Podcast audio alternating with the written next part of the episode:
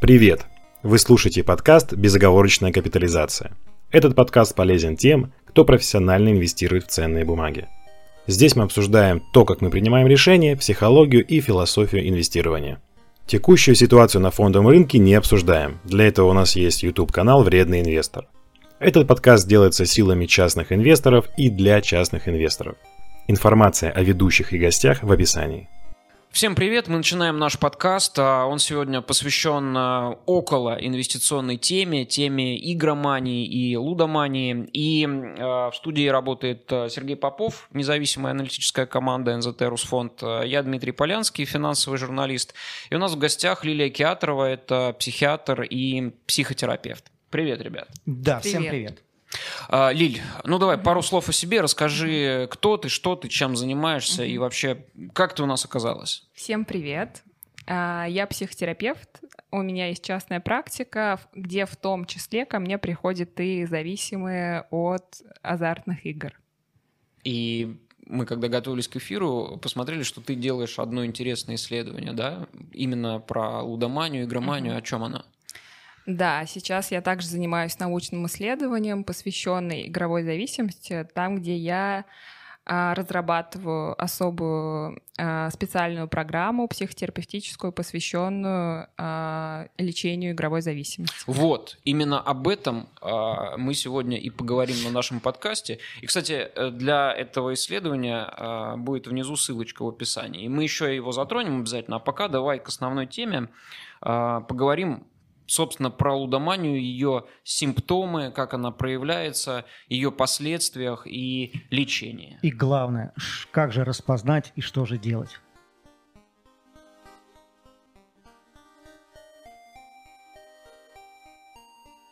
Ну а в первую очередь еще хочется спросить про последствия для самого этого человека. Как далеко он может зайти в своей болезни? Угу. Он может, например, э, там, довести себя до суицида, играя и mm-hmm. проигрывая. Ну или даже, окей, играя и выигрывая, неважно. Но это может реально mm-hmm. вот закончиться совсем Ну да, какой-нибудь self-harm тот же самый, то есть даже, даже не суицид. Вот, да, то есть мы знаем, что другие зависимости, они, ну, это свойственно им. То есть люди себе, ну понятно, алкоголики падают там с пятого этажа. Mm-hmm. Мы сейчас не об этом, не про случайности. А вот именно э, человек доводит себя до того, что он готов себя self-harmить или там суицидить. Вот такое mm-hmm. оно свойственно или это все-таки какая-то лайтовая история? Ну, вообще, среди игроков самый высокий риск суицидов. Потому что, несмотря на то, что нету здесь вещества... Мне кажется, вот это такого... надо снизу вот прям отдельной плашкой выделить, вот, вот прям потом. Да, и, к сожалению, некоторые игроки не достигают своего дна, либо вот это дно у них это как выход из этой ситуации, это суицид. Ну, это очень большая проблема, и вот именно в этом игровая зависимость, она гораздо тяжелее ну, вот с какой-то стороны, там, чем даже наркомания и алкоголизм, потому что э, человек... Ну, зачем алкоголику да. кончать жизнь самоубийством? Да, ну, а здесь... Думаю, будет бухать, бухать. Я думаю, это что... чаще всего больше случайностью, да, там отказанная печень, э, там еще что-то, выпало за кошкой и так далее. Ну да, но формально это же не суицид, понимаешь? Да, формально это не суицид. А вот тогда вопрос. Э, у нас э, на фондовом рынке за последние два года было очень много сложных, мягко говоря, событий. Mm-hmm. У нас, например, э, два года назад были отрицательные цены на нефть, и люди mm-hmm. потеряли около полтора миллиарда рублей. В этом году как сама понимаешь, э, веселости еще больше. У нас потеряли несколько миллиардов людей 24 числа, потом обанкротились э, там какие-то фонды Finex тоже на несколько э, миллиардов.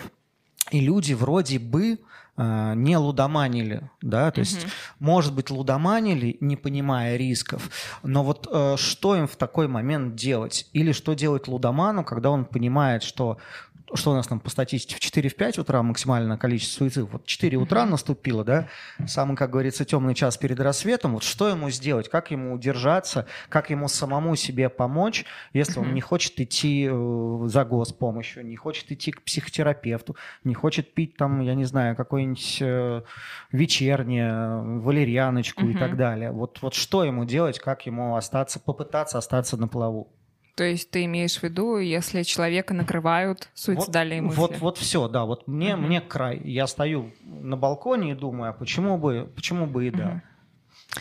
Ну, вообще, это острое состояние, можно сказать. И я не могу вам сейчас ничего сказать такого, что себе сказать, когда ты стоишь на краю крыши. Когда человек стоит на краю крыши, это значит, что ему нужна помощь извне. Ну, то есть он уже как бы настолько уязвим в этом. А, наверное, стоит здесь сказать о профилактике, что нужно думать об этом, когда у тебя нету такого состояния. Ну что покончить с собой это не, это ну, явно не выход. Э, смотри, вот э, это, это, это, это интересно, что мы заговорили про смерть. Угу. Вообще, какое место во всей этой истории занимают мысли о смерти? Я почему спрашиваю? Мы прочитали твою научную статью, угу. а, и ты там пишешь про, ну, как феномен, про понятие перспективного мышления. Угу.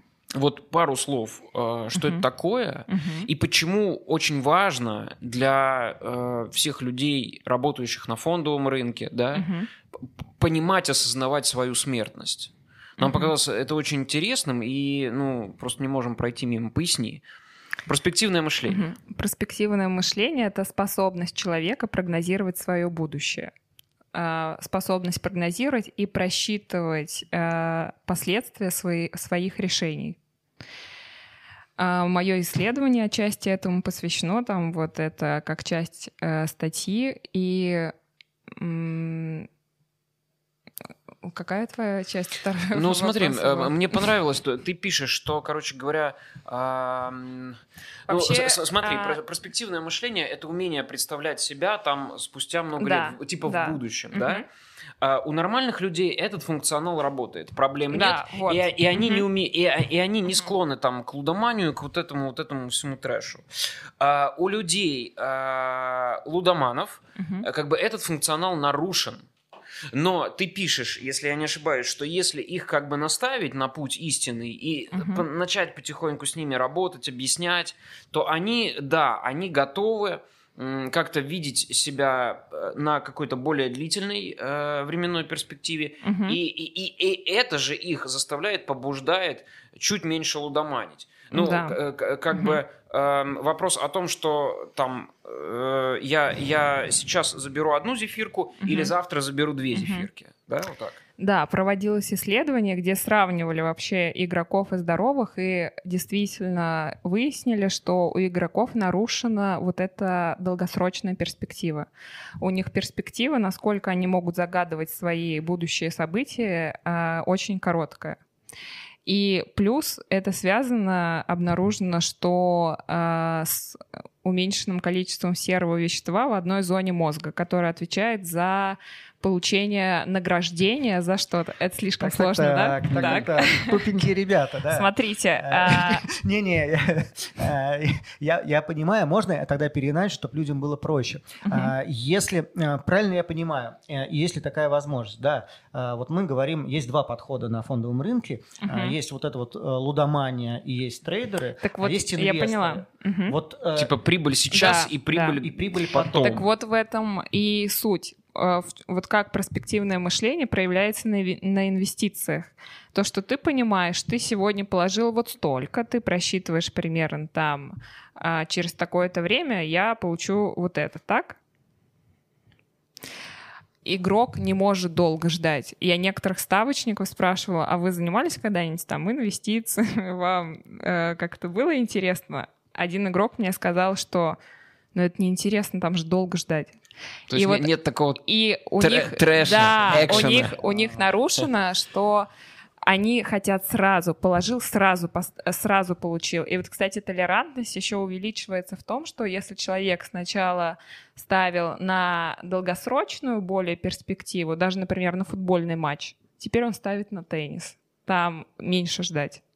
И у игроков изначально нарушена вот эта функция проспективная способность, что он не может долго ждать. Он поставил, ему нужно сразу выигрыш, ему нужен немедленный выигрыш, ему даже несмотря на то, что он может поставить, немного подождать и получить больше он лучше получит сейчас, он не хочет ждать. Но с другой стороны, блин, это же человеческая природа. Я хочу результат здесь сейчас. Ну, ну, ну смотри, есть тоже классное исследование, в какой-то из статей я у себя его выкладывал. А, ну, если брать среднего э, человека, среднестатистического, который на фондовом рынке, чем больше он делает сделок, тем меньше у него прибыль. Это прям однозначно. однозначно. Просто Л- вот за- лучше сидеть и не рыпаться, Лучше- согласен. Вот, э, поэтому мы, мы говорим об этом. Окей, э, вот мы, например, да, такие э, ребята, которые говорят о том, что, ребят, давайте мы все будем инвесторами, и это будет классно. Сможем ли мы достучаться до них? Или все, у них свои, они за стеной. Вот мы это- туда ничего не перекинем. Вот это, кстати, хороший вопрос. Чем тогда отличается инвестор, ну, настоящий инвестор, от инвестора-игрока? С точки зрения психологии. Как, да. как бы а, разница между краткосрочным Мгм. разница между краткосрочным инвестированием и долгосрочным. Да. Я, ну, поскольку у меня нет такого опыта с фондовыми игроками, я вот могу сейчас поделиться своими размышлениями, а вы можете своим опытом поделиться, и мы можем свериться. А с точки зрения вот того, что я знаю, скорее всего, фондовый игрок будет выбирать больше краткосрочные события, он будет краткосрочное инвестирование выбирать. И если даже он будет ставить, он будет постоянно мониторить. Там же, я, насколько понимаю, там типа продаешь, выкупаешь, продаешь, выкупаешь. И он... Можно и так, Э, да. В 10.01 Ну, либо э, да. все смотрят уже котировки. Здесь, здесь без сомнений, 90%. Прове- Проверяешь портфель. 90% Да, э, да. всех чатиков, они уже, уже следят. И вот насколько я понимаю, если ты инвестор, ты положил, во-первых, э, ну, ты положил, и, скорее всего, э, если это долгосрочно, ты понимаешь, вот тогда-то я это выведу. Игрок не сможет ждать так долго. То есть либо он э, на краткосрочно, краткосрочно будет ставить, либо а, там же, если вот ставишь на доллар, там как раз-таки либо ты выкупаешь, либо продаешь. В общем, он постоянно будет мониторить вот этот график, сидеть. Окей, я, я много проиграл.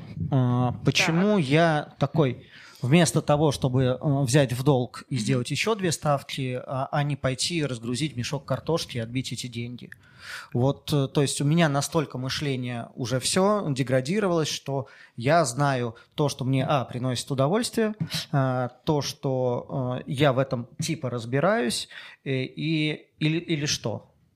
Ты имеешь в виду, вот у Баффета есть известная фраза, что ам, человек так устроен, он всегда э, пытается отбить свои потери на том же самом инструменте. Да, да, И он будет есть- сидеть в этом то есть, инструменте э, до последнего. Э, Это, это стандарт, да, то есть мы видим, что э, и по чату это часто видно, что, блин, я на Тесле на шорте потерял, но я еще ее пошорчу Мгм. еще выше, чтобы подбить эти Ага. потери. Или стану в лонг, если пойму, что она будет Да, расти. я Да, вот именно она. Но я, что, да, да, я да. не пойду. Я не пойду в Сбербанк долгосрочно. Я, я вообще не пойду даже на работу. Вот, я лучше там в 16.30 открою монитор и буду опять а, лудоманить эту Теслу. И я думаю, что, возможно, именно в этот момент м, деньги уже обесцениваются. Почему-то он именно же на Теслу хочет все время ставить. Может, у него он какие-то отношения с Теслой выясняет. Это получается, что игрок уже вошел в эту борьбу. Он чувствует, что это не совсем уже инвестиция, а для него это война. Ну, давай вот э, уже прям э, с головой во все это нырнем. Что можно считать лудоманией?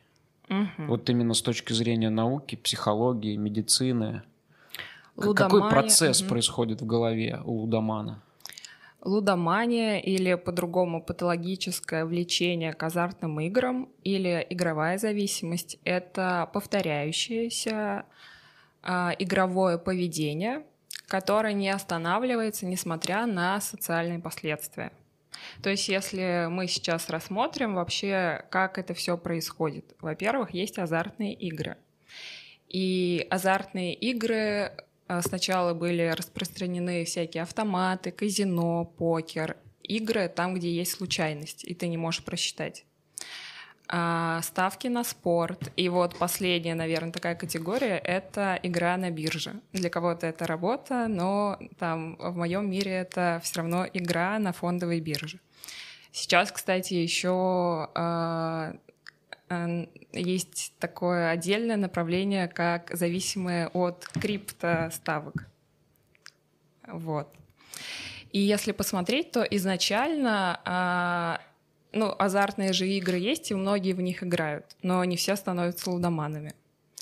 И э, изначально человек обычно заходит в игровую среду ради развлечения.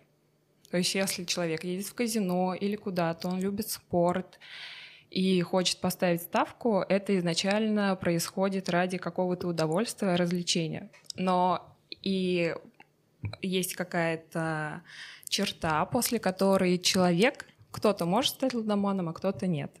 А и... вот где эта черта? Вот самый глобальный вопрос для всех, да, вот где она черта? Угу. Вот ты сказала, что это люди, там, несмотря на социальные какие-то истории.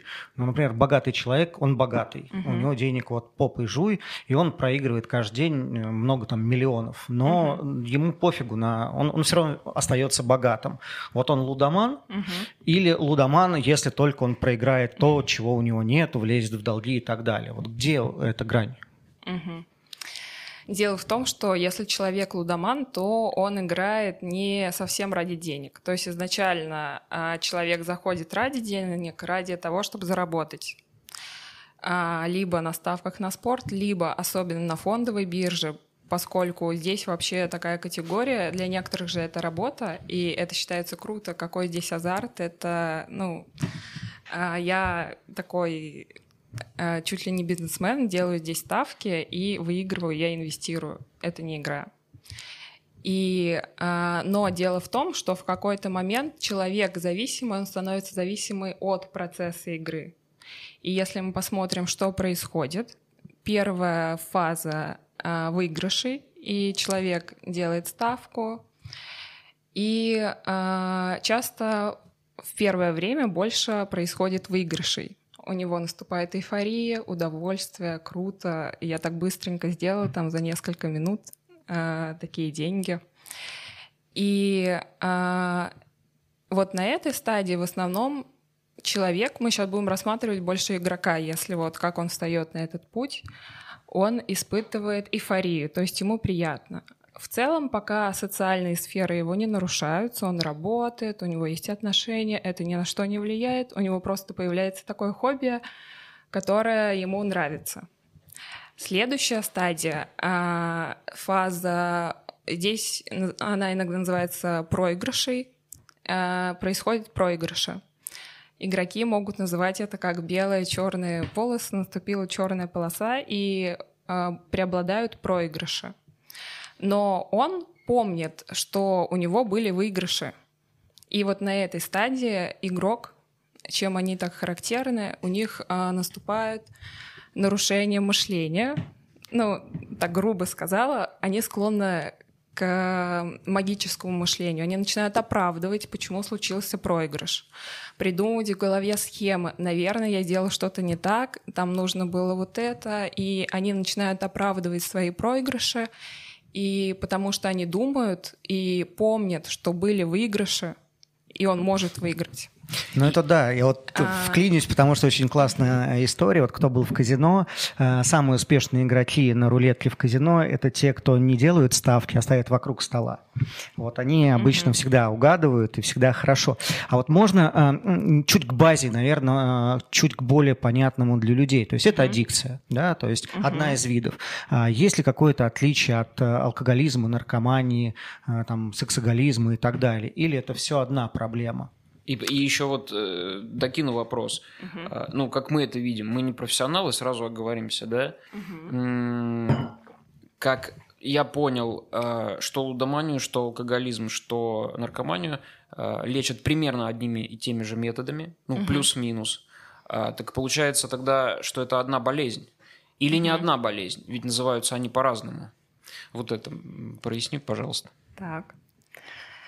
А, действительно, лудомания отнесена к зависимостям.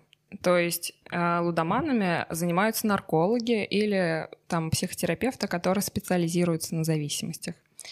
И если сравнить лудоманию и с другими видами зависимостями, есть схожие черты, а есть и разные. Схожие в том, что да, действительно это зависимость. И как э, любая зависимость характеризуется тем, что у человека есть расщепление личности. У него есть здоровая часть и зависимая часть. И, наверное, вот эта схожесть во всех зависимостях. То есть неважно, от чего ты зависим, у тебя есть здоровая часть и зависимая часть, которая в какой-то момент полностью одолевает сознанием человека, и он начинает э, жить вот этими потребностями этой зависимой части. Э, человек как бы начинает э, обслуживать свою зависимую часть. Он свою жизнь полностью подстраивает под э, желание своей зависимой части. А в чем отличие? Ну, во-первых, изначально тип личности может быть разный, который станет... Кто-то станет алкоголиком, наркоманом, кто-то лудоманом. У лудоманов есть характерные черты характера. Это обычно очень амбициозные люди. А, они многого хотят достичь. Но проблема их в том, что они хотят многого достичь, не особо прикладывая к этому усилий. Ну, то есть, э, вот а... Э, надо понять, предрасположенность какая? Склад угу. характера, да? Склад характера. А еще? Может быть, генетика. Как лю- Папа у люб... лудоман, мама Как лудоман. у любой зависимости, наследственность. То есть, если в роду есть какие-то зависимости, иногда даже считаются любые психиатрические диагнозы, это всегда э, риск возникновения какого-то, какой-то психопатологии, в том числе зависимости. Особенно, если в роду есть зависимые. Поскольку вторая э, такая причина для расцвета зависимости нужны определенные условия. И часто это дисфункциональная семья. То есть э, у любого зависимого обычно он рос в дисфункциональной семье. Что такое дисфункциональная семья? Это э, когда роли в семье смещаются. Например, классическая семья, там, э, где папа, например, зависимый, неважно кто, лудоман, алкоголик, наркоман, а мама, то есть его жена, а, она созависимая, поскольку любой человек, который живет зависимым, он становится автоматически созависимым. И э, эта женщина, она очень подстраивается под э, образ жизни своего мужа алкоголика, например, или лудомана.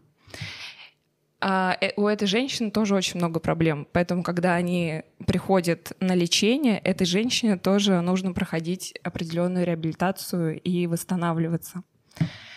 И а, часто вот как ребенок может стать, какую он может патологию получить. Например, девочка в этой семье. А мама, она очень заброшена. То есть с своим мужем у нее нет эмоциональной близости, и внутри она чувствует себя очень одиноко.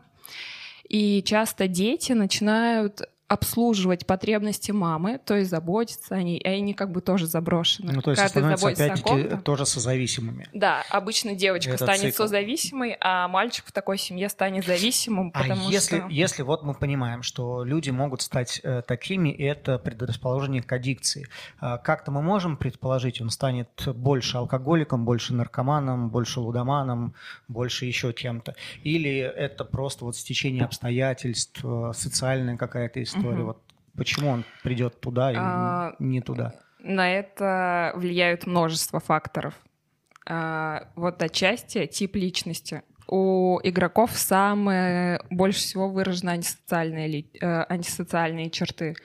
Антисоциальность, ведь игроки, они в процессе становятся очень лживыми, и лживость — это их как черта уже характера. Они врут везде. И вообще, чтобы долго играть и быть вот в этом игровом процессе, они начинают воровать деньги у родных, обманывать, манипулировать ими, чтобы как-то это а, они их оправдали и дали им эти деньги. И у игроманов у них есть именно характерные черты характера. Они очень инфанти- инфантильны, потому что считают, что могут получить все, прикладывая мало усилий. И они это подтверждают, когда они попадают в, игрову, в игровую среду, что за какую-то ставку они получают большой выигрыш. А, и Ну вот такие, у них очень развит еще нарциссический компонент. Это как раз то, что... Не, ну это понятно, угу. да, это мы видели так. вот в букмекерских я... конторах, так, когда я... люди сидят и рассказывают, как угу. вчера они... Ну, естественно, было понятно, что Налбандян-то возьмет угу.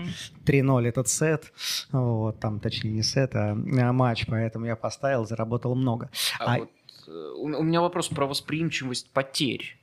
То есть угу. деньги потерянные там на рулетке, на фондовом рынке. Вот, вот смотри, лудомана, я, я лудоман, человека. он алкоголик, угу. ты нормальный человек. Вот мы угу. сейчас все, все втроем пошли и поставили там, неважно, на «Спартак». Угу. Вот он проиграл. Вот у нас у всех трех будут разные же чувства. Угу. Вот будут ли разные у меня есть аддикция, но она прямая, угу. лудомания. Да. У него есть аддикция, но она немного другая, да. И у тебя. Понятно, что, скорее всего, у тебя будет меньше переживаний и сомнений, а вот э, в целом вообще как вот, э, вот эта вот боль потери, она есть? Или так как это игровой процесс, это наоборот как-то стимулирует, например, а, отыграться, сделать еще одну ставку? Вот как это происходит? То есть ты сейчас моделируешь ситуацию, где мы втроем пошли, поставили, и как будет каждый здоровый да, реагировать. Степень нашей восприимчивости. Да, степень, степень к проигрышу в первую очередь. Эмоций, и вот как мы в конце, вот, вот матч сыграл, мы все проиграли. Вот угу. какое желание у каждого и какие эмоции возникнут. Желание отыграться, боль потери, у кого сильнее, у кого меньше. Угу. Вот как, как мы к этому будем относиться? Вообще, если средне здоровый человек пойдет, поставит и проиграет, например, он поймет, что но я вложил деньги, проиграл, зачем мне все это нужно? По статистике... И больше не вернется. Да, правильно? и больше не вернется. Он подумает, ну, что я дурак какой-то, ходить сюда, деньги вкладывать, и ты ничего не получаешь. По статистике у игроков часто случается так, что у них изначально а, случается выигрыш. И на самом деле это ну, вот такая ирония судьбы, что они выигрывают и начинают верить, что здесь реально можно сделать деньги и потом они чувствуют этот вкус легких денег, начинают делать, а вот потом, я не договорила, когда начинается стадия выигрышей, проигрышей, в какой-то момент у игрока обесцениваются деньги в игровом процессе, потому что дело а, это превращается просто, да. Дело просто в принципе. Я должен выиграть. Не совсем. Дело в том, что происходит с ними. Ведь он чувствует кайф так, как э, чувствует э, кайф там героиновый наркоман, например. Потому что включается биохимия мозга. Включаются определенные нейромедиаторы, почему человек так подсаживается, будто на иглу, как героиновый наркоман задействуются определенные участки мозга, вырабатываются нейромедиаторы, которые отвечают за, ну, там, у них норадреналин вырабатывается, когда они попадают вот в стадию выигрыша-проигрыша и начинают продумывать схемы. А норадреналин — это нейромедиатор, который отвечает за а, мышление. И у них же очень острое мышление. Там нужно вертеться просто как белка в, коле... в колесе. Здесь обмануть, здесь вот это сказать, еще запомнить, что кому-то что сказал. И продумывать свою стратегию в игре.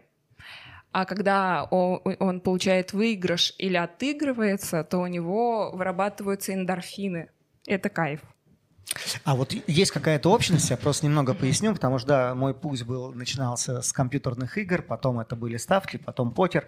А мне эта тема очень близка, и mm-hmm. такая общность, вот, например, э, в казино очень была классная история, то, что почему все болеют на рулетке за тебя, mm-hmm. даже твои соседи, потому что мы пришли обыграть казино. Угу. Да, то есть у нас задача, вот у нас есть какой-то враг. Вот эта общность, она как-то помогает, она как-то сближает людей. Вот, а, ну, то есть у алкоголиков нет такой, мы разо- угу. разорим этот ларек, да, угу. а, а вот у игроманов вот есть какая-то такая а, общая история, которая их объединяет или нету? А, не совсем поняла. Если у них вот э, включается... Ну, есть ли у них как... какой-то цех? Знаешь, какая-то такая вот коллективное такое чувство? А, но у них есть коллективное чувство борьбы. Когда деньги обесцениваются, они просто уже чувствуют себя воинами, которым нужно победить.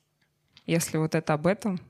Да нет, здесь, здесь больше о том, что, да, э, ну, у алкоголиков у них нет цели, да, у них какие-то Мгм. свои задачи. У очень многих лудоманов есть конкретная цель. Я должен обыграть букмекера, я должен Мгм. обыграть казино, какая-то такая. И это сообщество, да, если посмотреть, ну, форум Мгм. алкоголиков я не видел, да, форум э, там ставочников, э, покеристов и так далее, они очень, эм, их много, и они, и они достаточно активны. В том числе там есть лудоманы, потому что у людей есть какая-то цель. И здесь, наверное, вот можно э, перейти к вопросу, а вот... Так, э, подожди, подожди, перебью. Так может у них и, и, и, и не должно быть цели в принципе, если их главная цель, как я понял, это получение удовольствия. так, так Но вот, я, я думаю, если я правильно поняла, у них есть общая цель — это сломать систему. И когда они приходят иногда на группы, они же тоже хвастаются. Я там вот, у меня 2 миллиона долгов, а у меня 200 тысяч. Ну так, не очень. Или я там придумала вот такую схему, зайди вот так. А сейчас еще стример стримят же на онлайн-казино и так далее, и там тоже так ох, сидят. ох, да. Поэтому... А вот, вот если как раз про разницу вот этих вот форумов алкоголиков, наркоманов, то есть чаще всего алкоголь – это какая-то попытка уйти от каких-то проблем, а, от какой-то реальности и так далее. Наркомания, наверное, то же самое. Вот Мгм. если говорить про лудоманию, вряд ли человек пришел, у него на, работу, на работе все хреново, у него там жена пилит, он там сын двойку прием, сын такой, блин, надо лупануть Реал П1. Вот, э, Вот, вот про что? Мгм. А, То есть, если ал- а- алкоголь и наркомания это какой-то уход от проблем, Мгм. лудомания, вот, вот почему? Это что? Вот в этом и есть разница. А, Поскольку эти люди очень амбициозны, это их способ реализовать себя. Это А их они в способ- жизни при этом не реализованы? То есть они, они не делают карьеру, а- А. они никакие там не крутые профессионалы. Есть очень много крутых профессионалов. Кстати, ну, по исследованиям, у игроков очень высокий интеллект. Есть люди, которые занимают высокие должности, и это вообще не зависит от социального какого-то положения. В это может, в это может попасть и студент, и часто ну, ставки на спорт там начинаются лет с 14, вообще со школы. И также в это может попасть и там какой-нибудь 30-летний бизнесмен. Ну, то есть это, это не какое-то отвлечение от негатива, да? Это, это скорее... Да, вот, наверное... Это скорее достигаторство. Да, да. Окей. Я могу рассказать частную историю. Мгм. У меня ребята, вот мы с ними в футбол играли, а они сделали очень классную историю. И э, работали они в Москва-Сити. Что они делали? Есть такая контора Марафон Бет. Они закидывали туда 100 тысяч рублей, а, а клиентов искали, у которых э, было 100 миллионов. Мгм. Они как, как бы в те- э, это была теоретическая сумма. И вот человек торговал на 100 тысяч рублей, а, и раз э, в квартал они считались потом. Я спросил, да ладно, есть много людей по 100 миллионов, которые готовы вот в такую историю сделать. Говорит, Серег, ты не поверишь. Я говорю, а есть хоть один плюсовой? Он говорит, ну ты же знаешь статистику. То есть да, да, таких, наверное, очень много. И это а, все были ребята из а, нефтегазовой отрасли, с которыми мы играли. И да, то есть я думаю, да здесь, как, наверное, и с наркоманией, и с алкоголизмом, какой-то градации нет. Наверное, э, в- ну, в социальном э, условии Да, Ну, есть. в ну, с- нет. слушай, а, а ты вспомни, сколько людей там закидывает денег в фондовый рынок и спускает их э, на Да. чем зря, там с безумными плечами, с безумным риском, Мгм. вообще без какой-либо диверсификации. Но- но- это та же история Но- но абсолютно. давайте тоже не будем всех мерить. Э, Покеристы есть, для кого это работа, и это нормальные люди. Э, Люди, которые занимаются ставками, абсолютно тоже есть. там, Нормальные инвесторы, кто работа, профессиональные нормальные тоже, профессиональные конечно, инвесторы, да, конечно. Мы сейчас не, не будем говорить о том, что по- поставила ставку, все, ты лудоман, и тебе надо немного в больничку. Э, Смотри, эм, э, все вот эти виды аддикции, да, зависимости, они, как правило, э, ну, говорят, беда не приходит одна. То Мгм. есть они сопровождаются чем-либо э, другим, еще каким-то отклонением, ну, депрессией чаще всего. Мгм. А лудомания тоже, да, она идет рука об руку с депрессией. Или, или, Да. или можно быть, э, там, не знаю... Веселым, лудоманом. веселым лудоманом. Ну, во-первых, я а, вот ты спросил, какой вход в игру. Это не всегда достигаторство, это может быть и уход тоже. Вообще у любого зависимого есть а, э, это называется низкая толерантность к фрустрации, то есть они очень тяжело переживают какие-то негативные моменты своей жизни, а у игроков особенно это какие-то проигрышные ситуации. И а, зависимым очень тяжело быть в тяжелых чувствах э, им сложно переживать тяжелые чувства. Вот что-то произошло, ну там расстался он с девушкой, ему тяжело будет переживать этот разрыв. И э, почему люди возвращаются, например, в игру? Или э, подсаживаться они могут тоже отчасти от депрессии. Вообще э, в любой зависимости э, си, э, есть депрессия, заброшенность. Вот в этой дисфункциональной семье, как я рассказала, там этот ребенок, он заброшен. Он не получает должного внимания э, со стороны родителей. И вот эта заброшенность, она э, рождается в этом детстве. И э, с одной стороны, вот от этих чувств иногда вот эту пустоту в душе зависимо может чувствовать и уходить в какие-то зависимости от этого. А потом, когда он начинает играть, и его нервная система расшатывается, он расшатывает свои нейромедиаторы, и вот он привык получать э, большие выбросы своих внутренних гормонов, э, нейромедиаторов в ответ на какой-то сильный стимул. То есть азартная игрока, э, игра — это сильный стимул, и он потом не может получать удовольствие от каких-то обыденных вещей. И когда он отказывается, например, от игры, пробует отказываться на него, а, он чувствует скуку, депрессию, апатию, его ничего не радует, как ему ничего мем, не хочется. Э, когда человек несколько дней э, не, не играл на рынке, на бирже, Uh-huh. И, и он такой, там какой-то пустой бассейн, он такой грустный, какой-то мексиканец, ну такой с усами, помнишь? Да-да-да. Потом что-то он еще там сидит такой, смотрит вот так вот, понурый, вот и, и стоит, короче. А, вот. Ну, то есть э, правильно ли я понимаю, что этот человек э, стремится к биполярке фактически, да? То есть ему нужны вот эти колебания. Да. И за, за счет этого и ему он нужны, и депрессует. И колебания ему нужно все больше, больше. Ведь он, игрок обычно со временем увеличивает ставку. А ставка — это, ну, на 100 тысяч играть э, более рискованно, и если ты выиграешь, у тебя будет больше адреналина, чем, например, на 1000 рублей. Ну, это неинтересно.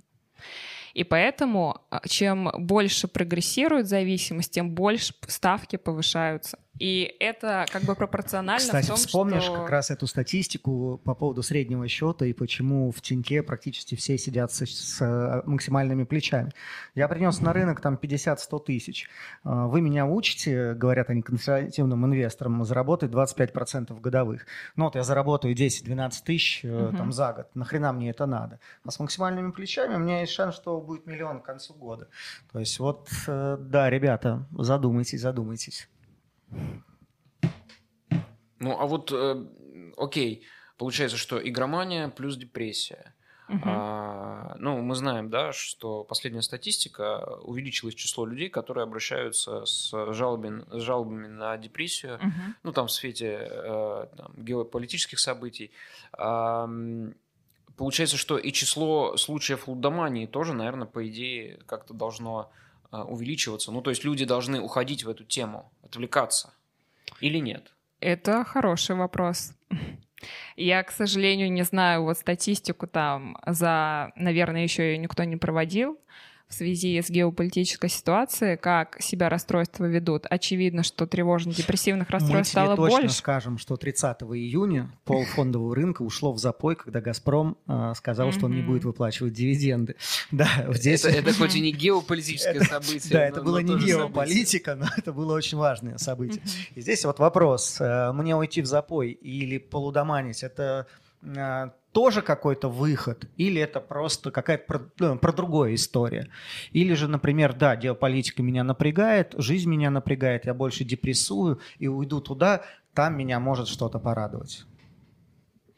Ну, я думаю, что причины могут быть разными. Вот в этом вопросе нельзя так всех под одну гребенку э, возводить.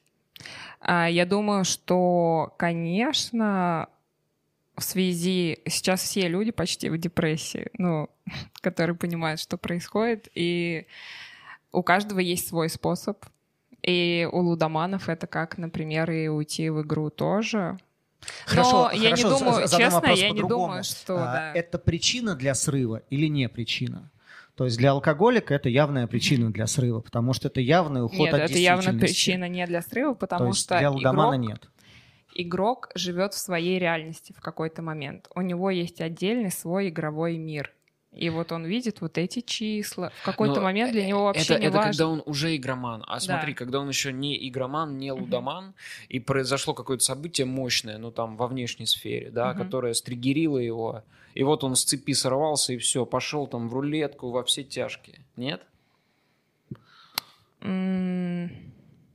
Ну, как уход может быть, но честно, вот от каких-то... а, Если я считаю, что такое может быть, если до этого у него была, э, было игровое поведение, а вот в начале зайти так, у вас есть такие примеры с фондовыми?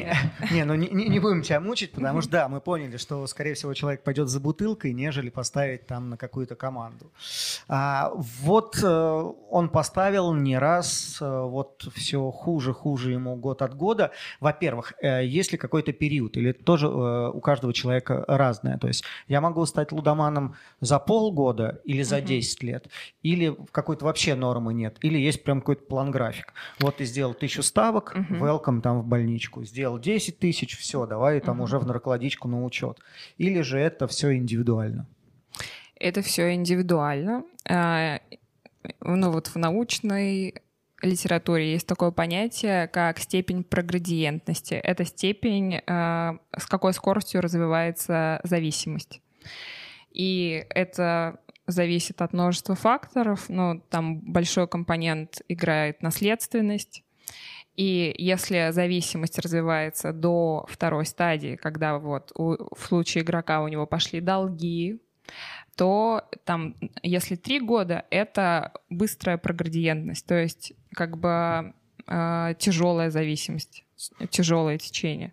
Там, если до 8 лет, это среднее, а если больше, вот он так играет, Ну, все так скажем, нормально, это- оценка, да, оценка того, как прогрессирует болезнь, она строится на неких социальных последствиях игромании, Да. лу- лудомании, да. Мгм. То есть э, ты, э, ты судишь по тому, как сильно он залез в долги, э, развелся ли он с женой, бросил ли он ребенка, накуролесил ли он мгм. там на работе и что-то еще, да. Вот Есть критерии зависимости, которые мы не обсудили. Вот то есть все-таки как понять, есть ли у тебя лудомания или нет.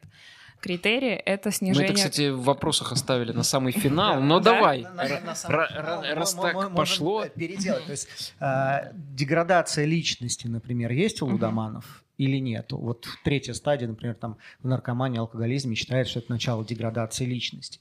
Или здесь это все как-то происходит по полегче? Здесь есть деградация, как при и любой зависимости. То есть, ну вот отвечаю все-таки тогда на твой вопрос.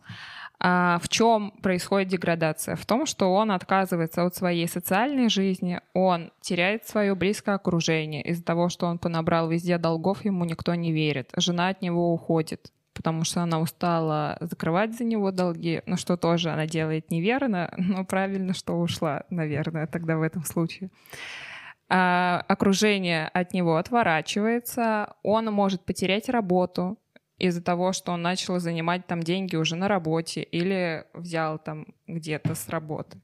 Он может потерять работу, а, и таким образом он теряет а, свой социальный статус. Работы нет, семьи нету, друзей нет, а есть только игра. И э, он переходит как бы в свою зависимую часть и живет только ей. Он потерял А- все. А, а вот если возвращаться к началу И- нашего диалога, я вот задавал вопрос. То есть вот у меня зарплата 50 тысяч, Мгм. и я могу по этому сценарию скатиться гораздо быстрее, чем если у меня там доход 10 миллионов в месяц.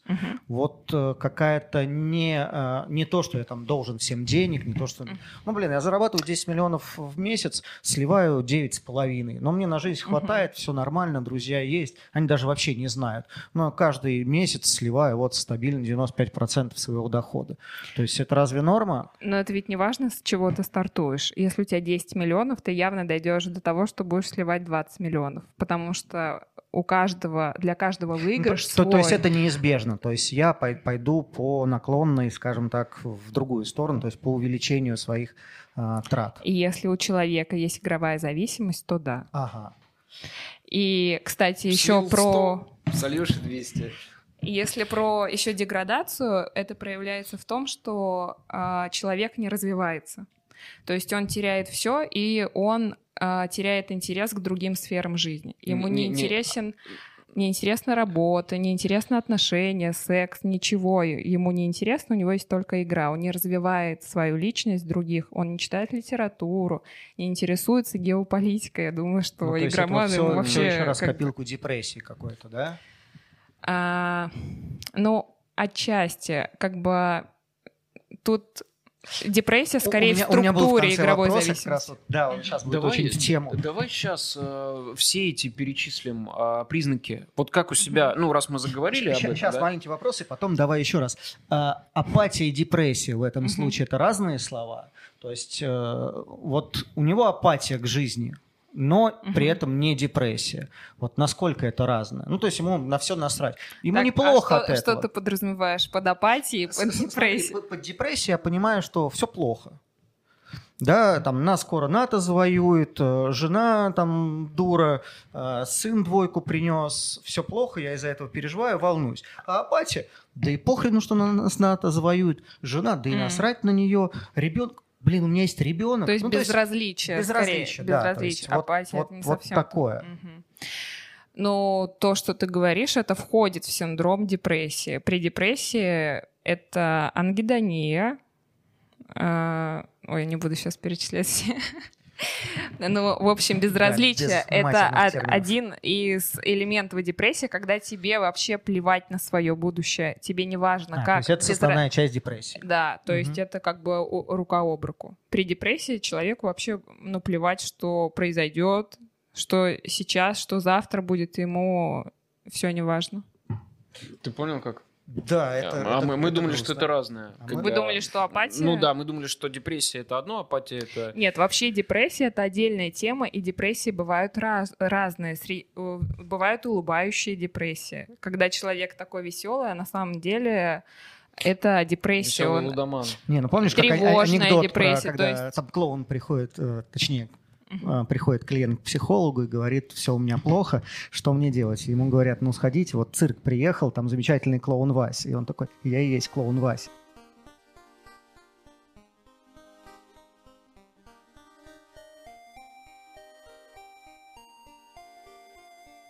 Окей, тогда вернемся к теме того, как идентифицировать у себя э, лудоманию. Uh-huh. И, и очень важно, ну, мало того, что понять это, да, вот провести какой-то водораздел, какую-то границу между uh-huh. тем, что человек, например, сделал пару-тройку сделок э, у Тинькова в пульсе, ну, это социальная сеть инвесторов, uh-huh. ты там а, продаешь, покупаешь акции и публикуешь эти сделки, публикуешь портфель. Вот, между, между тем, что ты сделал пару-тройку сделок, Э, и тем, что ты просто какой-то безумный колбасер, который торгует на фьючах с плечами. И так, вот объясни, как у себя это понять вот угу. именно внутренне для меня? Угу. Вот Есть... как, как бы вид, вид, вид из глаз, угу. да, из, от первого лица. А, от первого лица. Да. То есть как вот понять? люди, которые, угу. представь, которые нас смотрят, да, угу. это инвесторы какие-то начинающие, какие-то продолжающие. Вот, это, это вот, важно. вот где у него в голове должен вот так вот звоночек э, зазвенеть, который скажет, чувак, подумай. Оно, это, это оно. Это похоже. Да. Вот окстись. Просто угу. хотя бы подумай. Ну, здесь давайте рассмотрим критерии зависимости. Прям вот критерии, как понять, что это все-таки патологическое состояние. Это не просто игра, а все-таки патологическая зависимость. А, Первый критерий — это снижение контроля. Если ты игрок, ты не можешь контролировать свою игру. То есть ты не можешь остановиться вовремя, а, ты не можешь, если ты выиграл, забрать эти деньги. Почему у, казино, у казино человек, а, игрок, не может выиграть? Так потому что у него он ощутил эти деньги, он снова пойдет за этим выигрышем снижение контроля, то есть игрок не может остановить свою игру. Он не может вывести деньги. Скорее всего, он дальше будет ставить. А второе — это повышение толерантности. Как я уже сказала, со временем, чтобы почувствовать кайф, ему нужно повышать ставки. То есть а, выиграл 5, поставь в следующий либо, раз Либо 10. риск, либо сумму, да? То есть... Либо риск, либо сумму, угу. да. Например, а, ставки на спорт они ставят на более рискованные события. там, где риск больше, но э, Ну, выигрыш. как бы выигрыш меньше, поэтому риск больше. Кстати, есть э, фильм «Игрок» 74 года, там очень круто это описано. Он прям даже говорит, что он ставит на команду, которая не, вы, не выиграет, и все ставят на другую. И ему девушка говорит, типа, ты чё? Ну. И у него, несмотря на то, что у него там уже миллион долгов, он говорит, ну, это неинтересно. Здесь я чувствую риск. И если выиграет, это будет вообще просто невероятно. Это замечательно. Есть еще Канеман, да, который получил Нобелевку. У него была хорошая иллюстрация, что, например, в последних забегах э, ставят на лошадей с максимальным коэффициентом. Люди, которые проиграли в течение дня, им не важно, что эти лошади справедливо оценены, и там очень высокие коэффициенты, и вряд ли они выиграют. Они ставят с надеждой отыграться. Мгм. Вот тоже такая есть статистика. Да. Тогда смотри, номер один это потеря контроля, По- номер два Мгм. это э, толерантность к риску.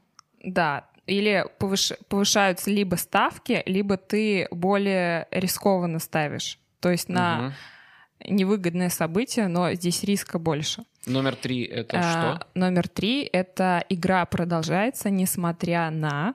Вот этот критерий называется «несмотря на». Несмотря на то, что ты теряешь близких друзей, у тебя куча долгов, тебя есть выгоняют с работы. Да, несмотря на последствия, что ты катишься ко дну, ты все равно продолжаешь играть. Вот, наверное, чтобы понять вот эти ключевые критерии зависимости. Мгм. А, вот я это понял. Мне Так. стало грустно.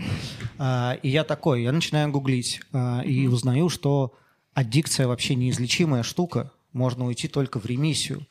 И здесь я задаю вопрос, как так? Как вылечиться? Что мне делать? Во-первых, куда мне идти? К какому врачу? Что мне делать? Это фармакология, это терапевтия, это, это что? что? Что мне делать?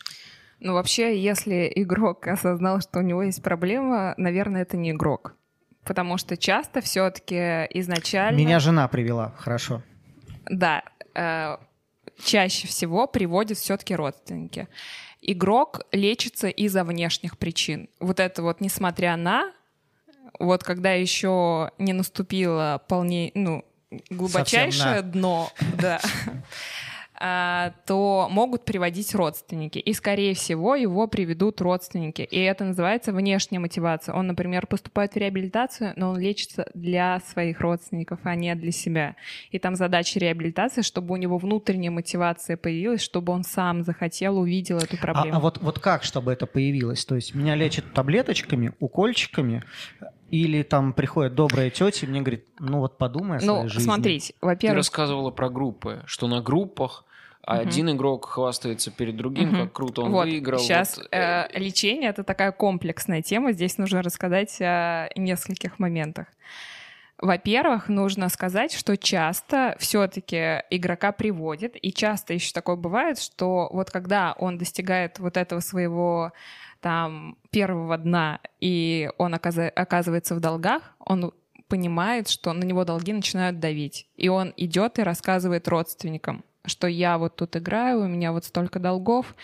И родственники вообще просто в шоке, и там нек- чаще всего родственники начинают гасить эти долги. Это большая ошибка родственников. Нельзя никогда выплачивать долги за игроков, потому что он потом проиграет еще больше. Ну, это как раз та же самая созависимость. И часто игрок, поскольку он чувствует вину, тут за него заплатили, и он вот на этой стадии он просто а, врун во всем. И он идет лечиться и такой говорит, да, я понимаю, что это проблема, все, давайте меня к психологу. Приходит, например, ко мне.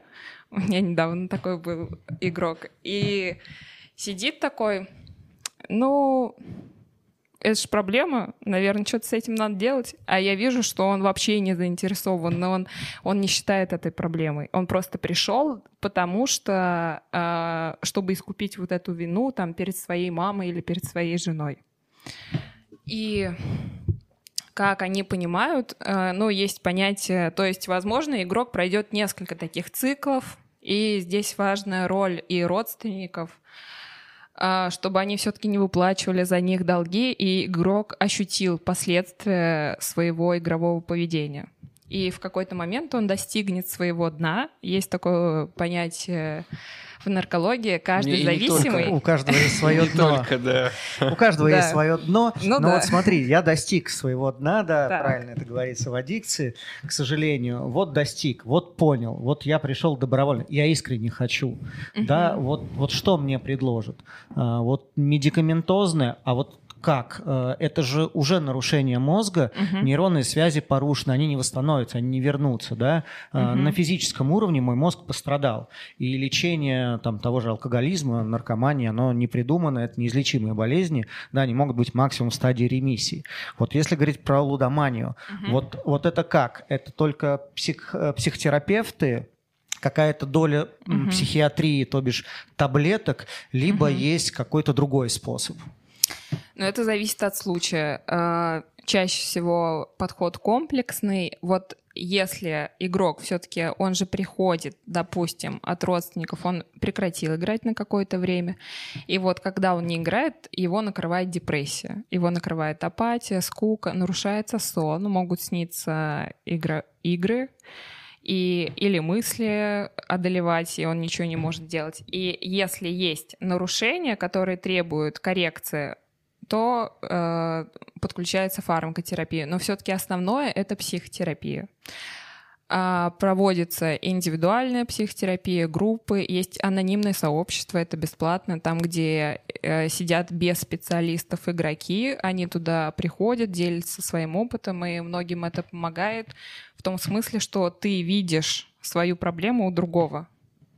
Ты приходишь, и они там делятся. Простите, улыбаясь, просто вспомнил, э, э, есть книжка «Светская дурь» э, Элтона, mm-hmm. и там как раз про наркоманов и так далее. Клуб, где чувак приходил и рассказывал, как он вчера упился, унаркоманился и переспал с кучей женщин.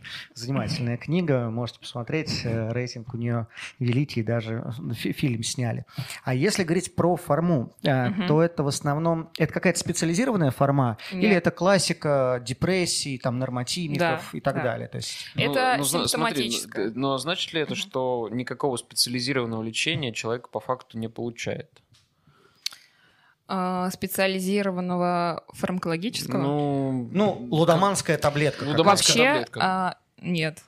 Ну, как и ну, от зависимости. Сейчас, кстати, алкоголикам, наркоманам э, вывели один препарат, который восстанавливает вот эти связи. Не знаю, пробовали ли их на игроках. А вот вопрос. Э, э, то есть, если я алкоголик, если я наркоман, я понимаю, что мне нужна помощь, я прихожу в свою наркологичку, а я, например, шофер, и они это отправляют на место моей работы. Или там есть ограничения, что им там нельзя э, детей брать из детских домов. Ну, много ограничений. У лудоманов. То я пришел, говорю, я лудоман угу. на меня какие-то ограничения, какие-то обязательства государство наложит, или с точки зрения государства такой проблемы в принципе не существует, и это какая-то вот такая коммерческая больше история, государству отношения не имеющая поставить на учет. Да, вот, вот, вот, ну да, поставить на учет. Я могу прийти в наркологию и сказать, я лудоман, я столько уже залупил денег, у меня долгов до жопы, поставьте меня на учет и лечите. Вот что они мне скажут? Ну, если э, игрок поступает в городскую, да, реабилитацию, ты имеешь в виду? Да, да, да. Угу. Я имею в виду с точки ну, зрения диспансер, например. Диспансер. Угу. Ну, в диспансер он не пойдет. Э, игроки редко вообще Пришел. обращаются. Пришел. Но сознательно а... хочу помощи. Что мне скажет именно государство? То есть вот на именно... уровне государства угу. это считается болезнью? Какая-то помощь мне будет, или мне скажут, парень? Это считается болезнью, потому что это есть в МКБ-10 то есть mm-hmm. международной классификации болезней есть э, игровая зависимость. А по поводу учета, ну, насколько мне известно, вот э, там при первом обращении тебя не ставят на учет. Если ты попадаешь во второй раз, тебя поставят на учет.